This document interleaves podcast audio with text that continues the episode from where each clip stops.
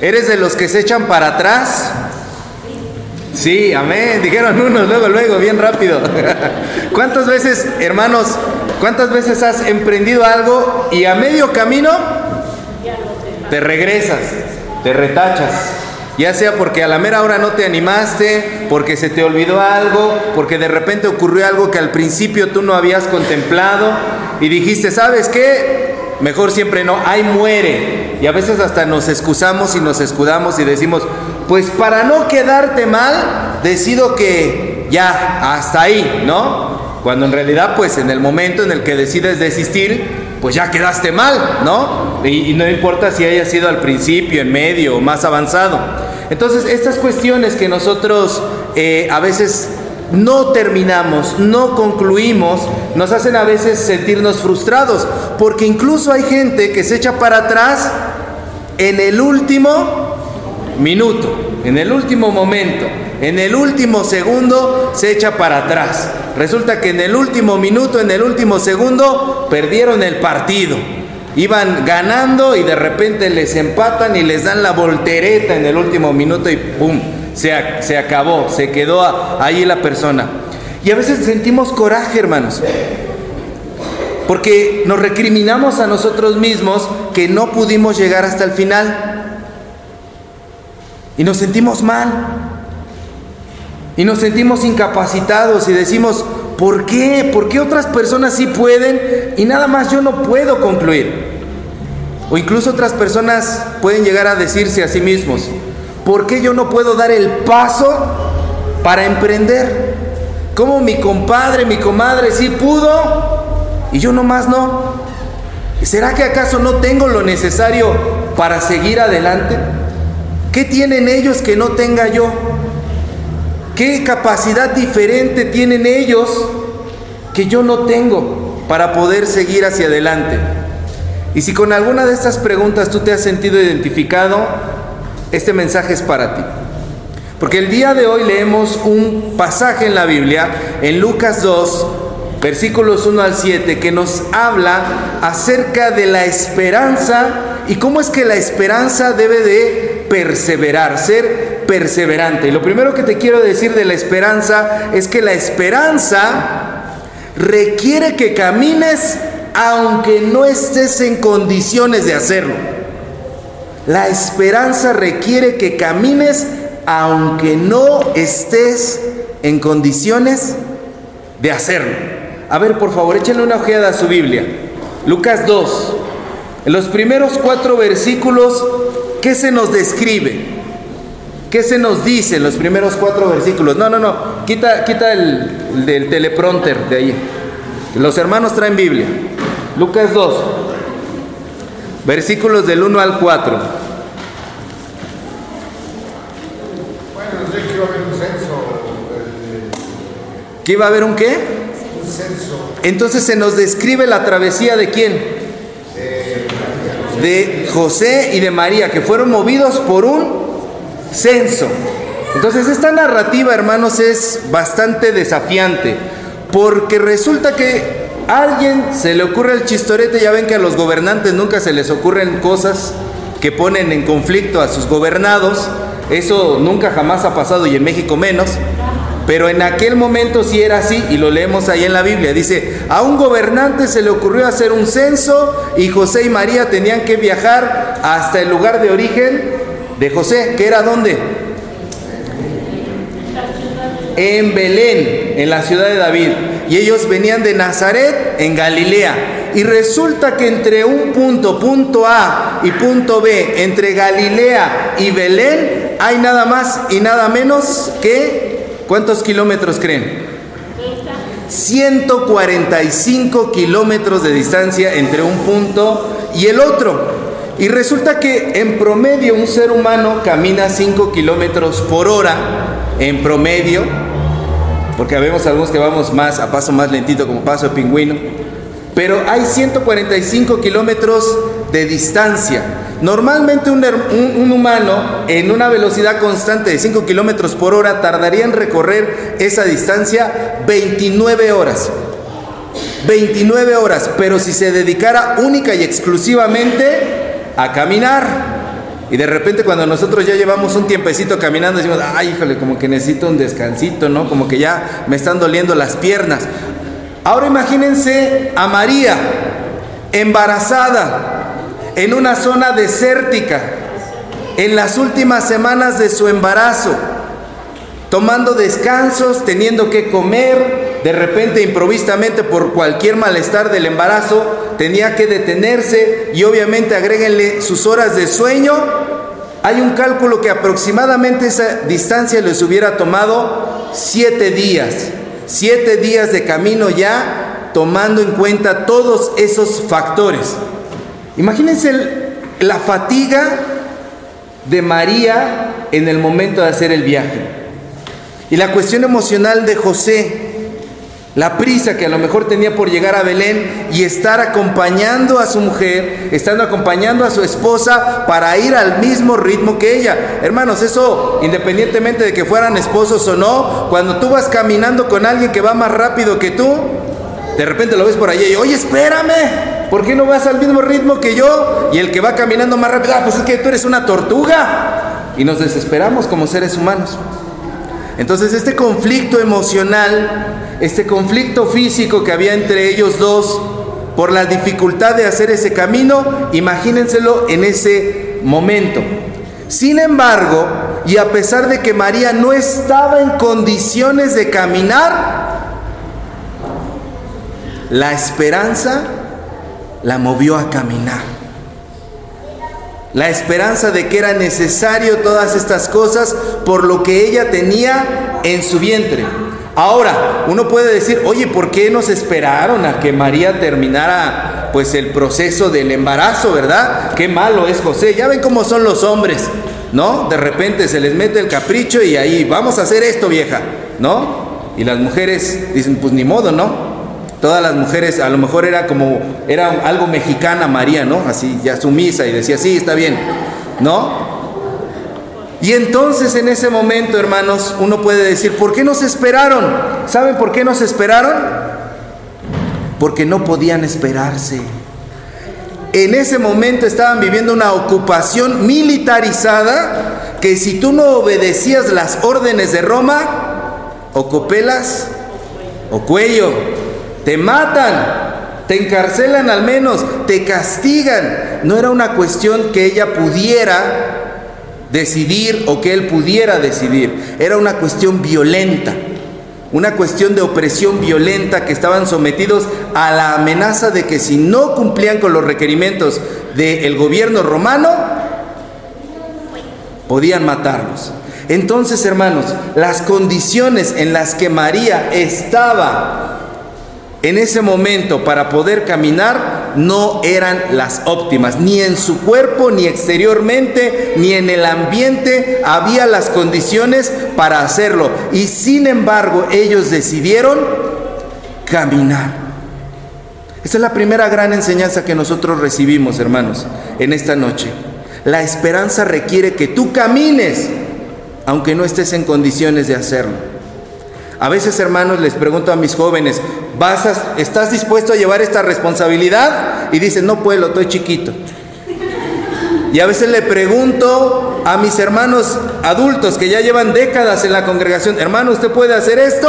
Y me dicen, no puedo, estoy chiquito.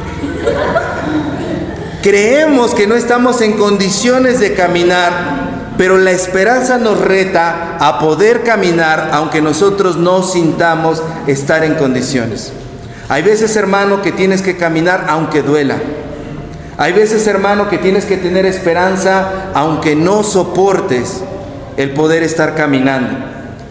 Entonces, cuando hablamos de que la esperanza es perseverante, quiere decir que tú te tienes que decidir a hacer las cosas aunque sientas que no tienes los recursos económicos, aunque sientas que no tienes los recursos emocionales, aunque en este momento tu familia esté dividida, aunque en este momento estén pasando cosas muy tremendas dentro de tu casa. Hay pastores que usted no sabe todo lo que a mí me ocurre. Soy la persona que vive las mayores desgracias de todo el mundo. Nadie sufre como yo. María Dolores le dicen. Hermanos, el Evangelio nos invita hoy a imitar a los papás de Jesús que decidieron hacer esto que no solamente fue un viaje geográfico, fue un viaje también espiritual. En primer lugar, ellos tuvieron que vencer su propia desidia, su propio miedo, sus propias incapacidades para poder caminar. ¿Y por qué era necesario que fueran hasta Belén? Nada más porque un fulano en el gobierno dijo que tenían que ir hasta Belén. No, también había una profecía de que el Mesías, ¿dónde tenía que nacer? En Belén. Entonces ellos, basados en la palabra de Dios, deciden también emprender este viaje porque saben que lo que les espera es la voluntad de Dios. ¿Alguien puede ayudarme a buscar Hebreos 10, versículo 23? Quien lo tenga lo puede leer. Hebreos capítulo 10, versículo 23. Hebreos capítulo 10, versículo 23. ¿Ya lo tienen? Mantengámonos firmes sin fluctuar la profesión de nuestra esperanza, porque fiel es el que prometió. Mantengamos firme y sin fluctuar la profesión de nuestra esperanza, porque fiel es el que lo prometió. Mantén firme tu esperanza si estás en las condiciones de hacerlo. ¿Eso dice? No, Mantén firme tu esperanza si te sientes capacitado para hacerlo. ¿Eso dice? Mantén firme tu esperanza si tienes los recursos económicos y emocionales para hacerlo. no. Mantén firme tu esperanza porque fiel Es el es el que lo prometió. La esperanza requiere que camines aunque no estés en condiciones de hacerlo, porque fiel es nuestro Dios y es el que te va a sostener. En segundo lugar, la esperanza requiere que tú no te rindas. En los versículos 5 al 6 de Lucas 2, por favor. Lucas 2, versículos 5 al 6. Pongan sus ojos allí. Dice, para ser empadronado con María su mujer, desposada con él, la cual estaba encinta. Y aconteció que estando ellos allí se cumplieron los días de su... Estos versículos nos revelan que María estaba... ¿Estaba qué? Encinta, ¿qué, qué es encinta? ¿Encinta negra? Ah, estaba, pero no solamente nos revelan que María estaba embarazada, dice que cuando estaban ellos allí se cumplieron. Eso quiere decir que María no solamente estaba embarazada, no solamente quiere decir que estaba en las últimas semanas de su embarazo, quiere decir que María estaba a días, horas de dar a luz. Y sin embargo, María no se rinde. ¿Por qué es relevante esto? ¿De dónde a dónde viajaban? De Galilea hacia... Y uno dice, bueno, a lo mejor llegaban hasta Belén porque hasta ahí había un lugar donde hospedarse. No. Entre Galilea y Belén hay por lo menos tres ciudades. Sebastia, que es de la región de Samaria, Siquem, que es mencionada en la Biblia en Génesis y en el libro de Josué, Josué 24.1, y una ciudad pequeñita por allí, que casi no era importante, Jerusalén. Entre el camino de Galilea y Belén estaban Sebastia, Siquem y Jerusalén. ¿No se podían quedar en algún otro lugar allí? ¿No podían hospedarse en algún otro lugar allí? No me digan que no, sí. Claro que podían, claro que podían quedarse en un lugar, sobre todo en Jerusalén, era una, Jerus- era una ciudad grande Jerusalén, en donde podían encontrar un lugar, en donde podían encontrar un lugar para hospedarse. ¿Por qué no lo hacen? ¿Por qué no lo hacen ellos? ¿Por necios? ¿Por obstinados? ¿O por perseverantes? Porque no se rindieron, hermanos. Ellos bien podían quedarse en la comodidad en alguna de las tres ciudades antes. Y miren, yo sí creo que ellos eran necios. Yo sí creo que ellos eran tercos. La psicología moderna nos dice que todos los seres humanos tenemos capacidades que pueden ser tanto sombra como luz. Incluso hay psicólogos que ofrecen cursos que dicen conoce tu sombra y transforma tu sombra. ¿Qué es esta cuestión de la sombra y de la luz? Mira hermano, usted tiene características, usted tiene formas de ser en su carácter que pueden transformarse para algo positivo, para algo negativo. Una persona que es necia, una persona que es terca. ¿Cuántos necios sabemos aquí? Amén, gloria a Dios. Los demás son mentirosos. Los que reconocieron que sí son necios. Aquí habemos, habemos muchos necios. Un necio es potencialmente alguien disciplinado. Pero como no conoce sus características, sus fortalezas, transforma eso que está en él de perseverar, de ser persistente, pero en la necedad. Lo transforma en algo negativo en vez de convertirlo en algo positivo. Yo sé que soy bien tercote y a mí nadie me gana. Puedes convertirlo en disciplina.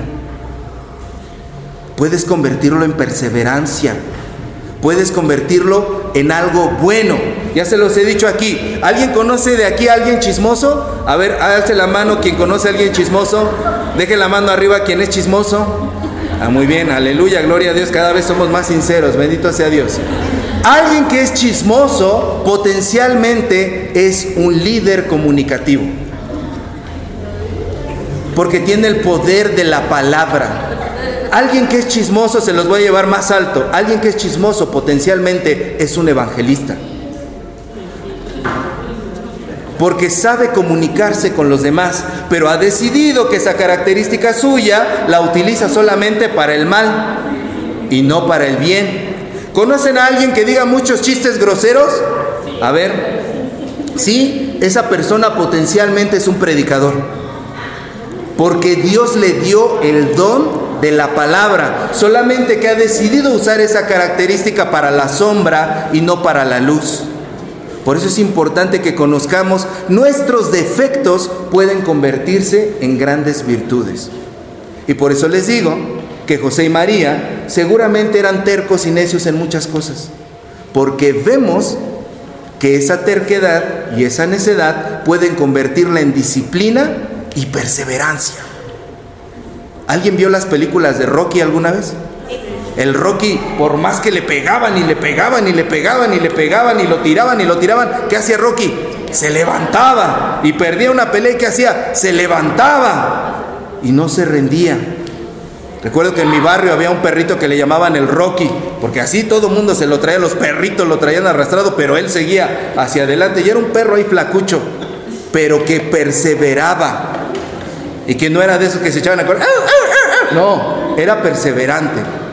José y María obstinan para bien, son necios para bien, son perseverantes y por eso no se detienen. Ah, ya llegamos a esta ciudad de Samaria, en Sebastia, deberíamos quedarnos, José. Yo ya me siento medio cansada. No, María, vamos todavía. Oye, María, te veo medio cansada, yo creo que ya deberías descansar. No, José, vamos. Siquiera hasta Siquem. Órale, pues, hasta Siquem. Llegan a Siquem.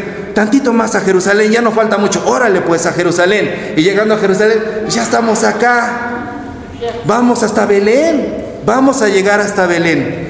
Hermanos, en el tejido de nuestras propias historias de vida, todos tenemos caminos desafiantes y caminos de tentación que nos invitan a quedarnos allí, que nos dicen, desiste, ya no sigas, ya no lo intentes, confórmate con menos.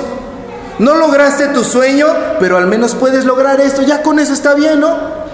Ya lo demás es avaricia, dicen los memes es avaricia. No, hermanos, no nos podemos conformar con menos. No podemos detenernos allí. La segunda cosa que nos enseñan José y María es que la esperanza requiere que tú no te rindas. La esperanza no es solamente un consuelo. A veces entendemos la esperanza como un consuelo. Ya, ya, va a pasar, ya verás que eso va a cambiar y eso creemos que es esperanza. La esperanza no es eso. La esperanza es que yo voy a seguir y a seguir y a seguir y a seguir y no me voy a rendir. Y esto no es algo que diga yo. Quiero que vean por favor conmigo Romanos 15.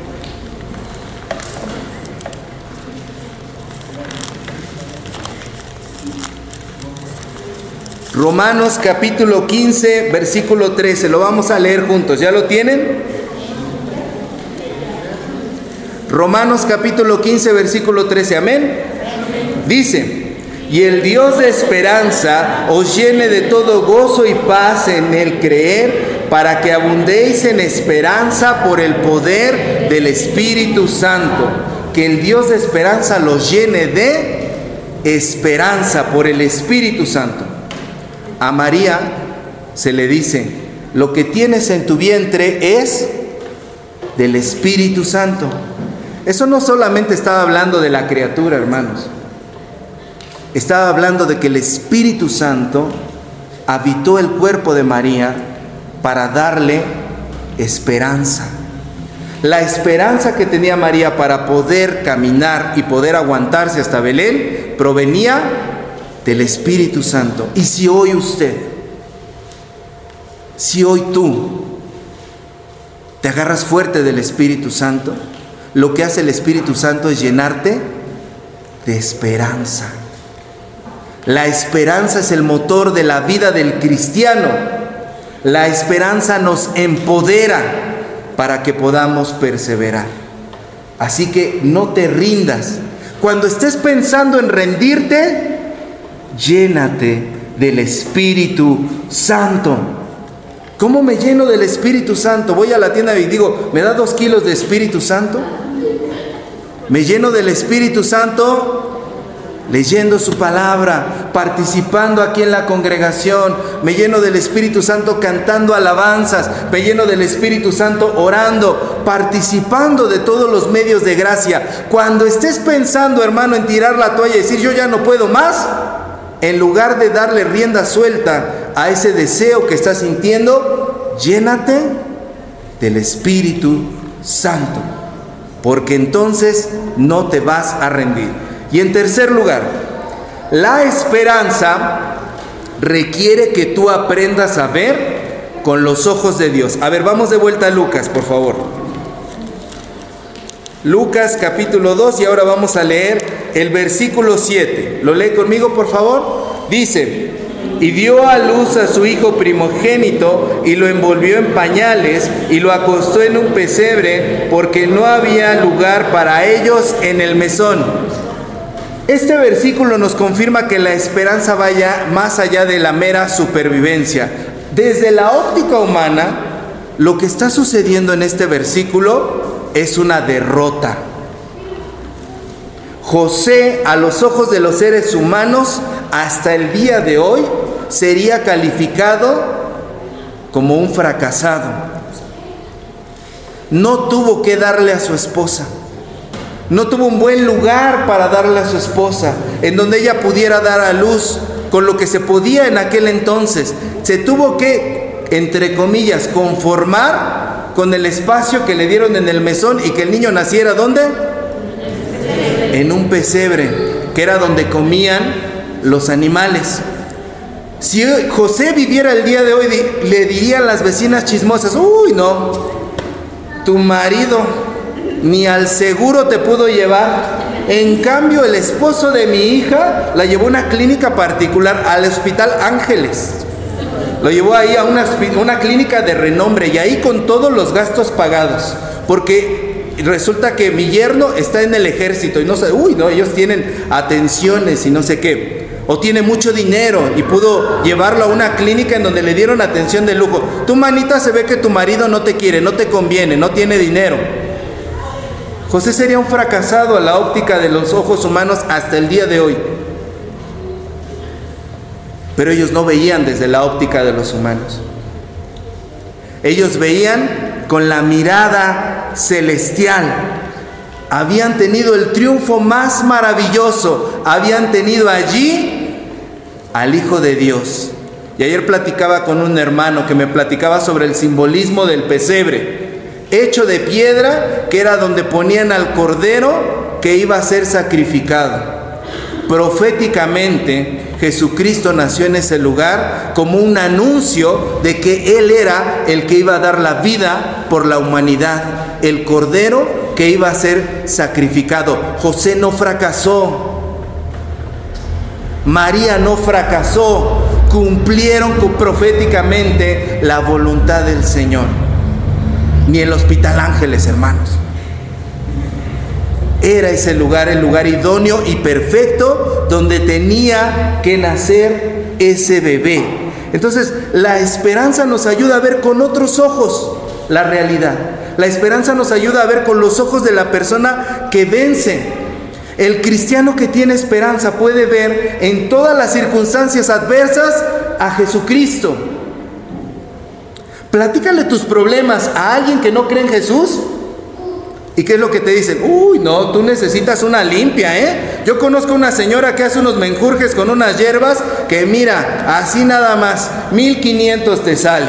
Y mira, vas a quedar porque tú traes unas sombras ahí que te están persiguiendo, traes ahí un espíritu encima de ti, por eso te están pasando todas las cosas. Te hicieron mal de ojo, te echaron tierra de panteón.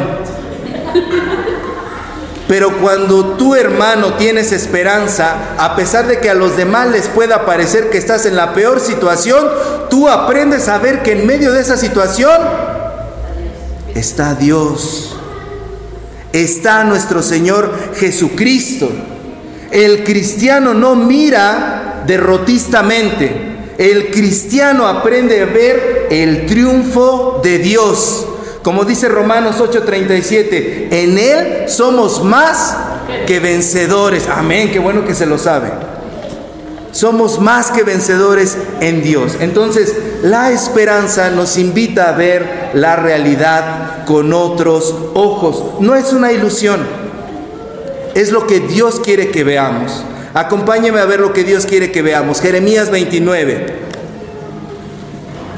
Jeremías capítulo 29, versículo 11. ¿Ya lo tiene? Lo vamos a leer juntos. Jeremías 29, versículo 11. Amén. Leemos y dice, porque yo sé los pensamientos que tengo acerca de vosotros, dice Jehová, pensamientos de paz y no de mal, para daros el fin esperáis. ¿Qué es lo que quiere Dios que tú veas? Que Él tiene pensamientos de paz y de bien para ti. Por lo tanto, tú no puedes andar con los lentes del pesimismo, tu realidad. Tú no puedes andar con los lentes del derrotismo, tu realidad. Y le voy a decir algo que duele aún más. Tú no puedes ver con los lentes del victimismo tu realidad. Tú no eres la víctima. No te hagas la víctima, hermana, hermano. Tú no lo eres. Hay gente que vive creyendo que es víctima. Es culpa del otro. Los otros no me quieren. Los otros me odian. Todo me sale mal. No sé por qué. Todo está en mi contra, todos los factores están en mi contra, mentira. Tienes que quitarte esos lentes y ver con la mirada de Cristo, ver con la mirada de Dios, pensamientos de bien, pensamientos de paz tengo para contigo. Y el día que te quitas los lentes de víctima, te haces responsable de tus emociones te hace responsable de tus acciones. Es que yo tuve unos papás muy malos que me pegaban, es que éramos muy pobres, es que éramos esto, el otro, es que en el pasado me pasó esto, es que no sabes, yo soy así porque me acaban de hacer esto. ¿Hace cuánto? Hace 32 años. No. Hermanos, a veces vivimos décadas enteras sepultados bajo las consecuencias de las tragedias que nos tocaron vivir. Y quizá no podemos decidir lo que nos toca vivir, pero sí podemos decidir la actitud que tenemos frente a esas cosas. Y eso es lo que significa ponerse los lentes de Dios, del Espíritu Santo. Y José y María, les puedo asegurar que en esa noche no se sentían derrotados, se sentían gozosos de que lo que los ángeles les anunciaron se había cumplido. La voluntad de Dios se cumplió. El Hijo de Dios nació. La esperanza los ayudaba a ver con otros ojos. Entonces, hermanos, el día de hoy que hablamos en esta segunda noche, este, este segundo tema de la serie de la esperanza, entendemos esto. La esperanza requiere que yo camine aunque yo me sienta que no puedo y no estoy en posibilidades de hacerlo. La esperanza requiere que yo no me rinda y para eso hallo fuerzas en el Espíritu Santo de Dios. Y la esperanza requiere que yo comience a ver las cosas desde la perspectiva de Dios. Y solamente así es verdadera esperanza. ¿Quién de aquí quiere tener esperanza? ¿Quién de aquí tiene esperanza? ¿Quién de aquí cree en un Dios de esperanza? ¿Quién se quiere llenar del Espíritu Santo que nos llena de esperanza? Pues entonces, hermanos, vamos a caminar en esta temporada porque esta es la temporada de la esperanza. Amén. Póngase de pie, vamos a orar. Amado Señor, te damos gracias, Padre. Gracias porque sigues abriendo nuestros ojos, Señor. Y podemos verte más claramente, Señor. Y tú haces, Señor, que vayamos de gloria en gloria hasta que el día sea claro, Señor. Y si hoy hay oscuridad en nuestras vidas, si hoy hay desesperanza, si hay desánimo, si hemos desistido, si nos hemos echado para atrás de cosas que podrían ser para bendición de nuestras vidas, yo te ruego, Señor, en el nombre de Jesús, que nos ayudes a perseverar en la esperanza, Señor. Y que no desistamos, que no nos rindamos, que no caigamos al piso, Señor. Porque en ti, Señor, podemos ser levantados y podemos seguir caminando. Así que te suplico, Señor, en esta noche, bendice a mis hermanas, bendice a mis hermanos, a quienes tu palabra hoy, Señor, les ha hablado directamente. Permite, Señor, que seamos verdaderamente el pueblo de la esperanza, que contagia esa esperanza a los demás. Te lo suplicamos, Señor, enséñanos a vivir verdaderamente esperanzados en ti y solo en ti. En el nombre de Cristo Jesús. Amén.